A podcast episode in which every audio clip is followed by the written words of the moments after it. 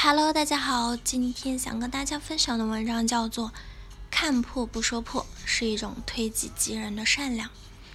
很多人都觉得中国已经非常富强了，实际上，在某种程度上非常的撕裂。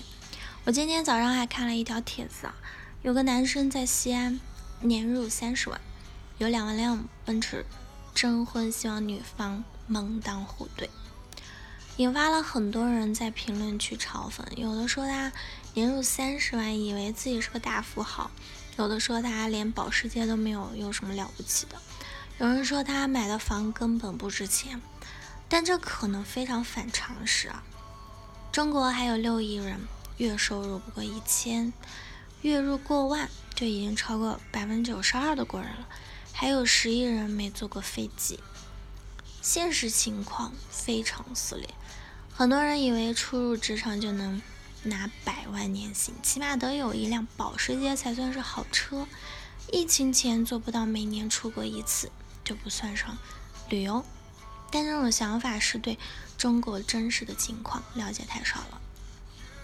最近呢，热搜上闹得沸沸扬扬的必胜客事件，让我感触颇深。一位博主回想起自己在衡水中学读书时的经历，因为寄宿，平时都在学校吃食堂，每次回家呢，家里都会报销一顿必胜客，为此他都会特地的饿上一天才能大吃一顿。评论区里有人天真的发问了：怎么才是必胜客？博主回复：贫穷人能选择天花板，我妹连肯德基都没有怎么去过。默哀，对方却依旧一副何不是肉迷的天真模样。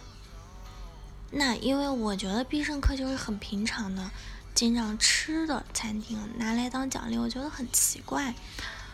嗯，有人看到了这条评论，心里很不好受，给博主发了私信，诉说了自己的故事。他说，从小到大只吃过一次肯德基，三次麦当劳，其中两次都是麦旋风。而且还是成年后实现的。小学的时候，他所在的小县城终于开了一家肯德基，期末考他个双百分，那妈妈也特意带他去吃。可是妈妈也只是个农村人，他们走进店里，看到没有位置、没有菜单，也没有服务员来招待，他和他妈妈都愣在原地，因为不会点单。后来呢，只好狼狈地问坐在旁边一桌正在吃汉堡的母女。但还是听不明白怎么点单，只好出来了。之后这顿肯德基换成什么奖励，他也忘了。这件事呢，他成了他的一个心结，他不敢走进麦当劳或者肯德基，甚至是必胜客。好像他一走进去就会想起那天的不堪和好笑。这条私信引发了两万多人的转发，评论区里很多人也说出了自己的真实经历。三年级学汉堡这个词的时候，老师问同学们吃没吃过，嗯，汉堡啊，喜欢吃什么口味的？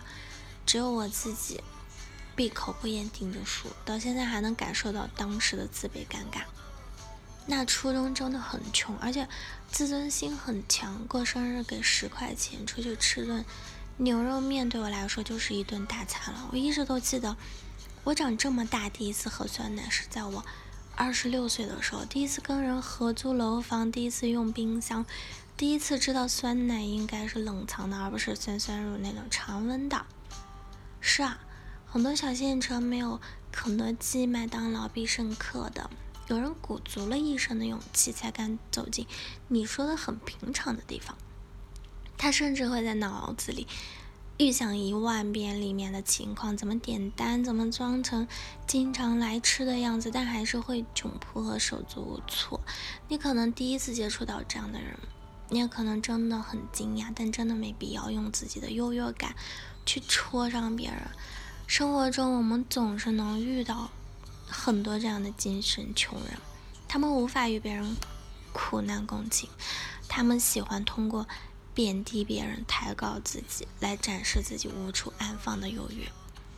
伊丽莎白，嗯，斯特劳特在《一切皆有可能》这本书中写过这样一段话，让我感兴趣的是，我们如何想方设法感觉自己比另外一个人或者另一个群体的人高出一等。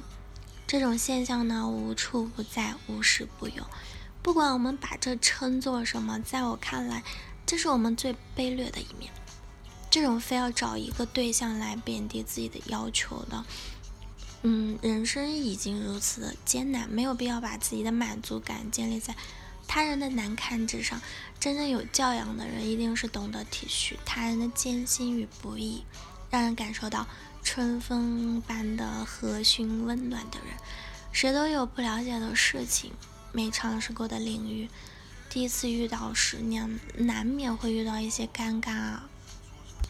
那真正有见识、有涵养的人，能够接纳他人的不同，悄无声息地化解他人的难堪。嗯，契诃夫说：“有教养不是吃饭不撒汤，而是别人撒汤的时候别去看他，不轻易拆穿别人的窘迫。嗯，看破不说破是一种推己及人的善良。愿我们都能拥有这种善良。好啦，以上就是今天的节目内容了。咨询请加我的手机微信号：幺三八。”二二七幺八九九五，我是 C 琳，我们下期节目再见。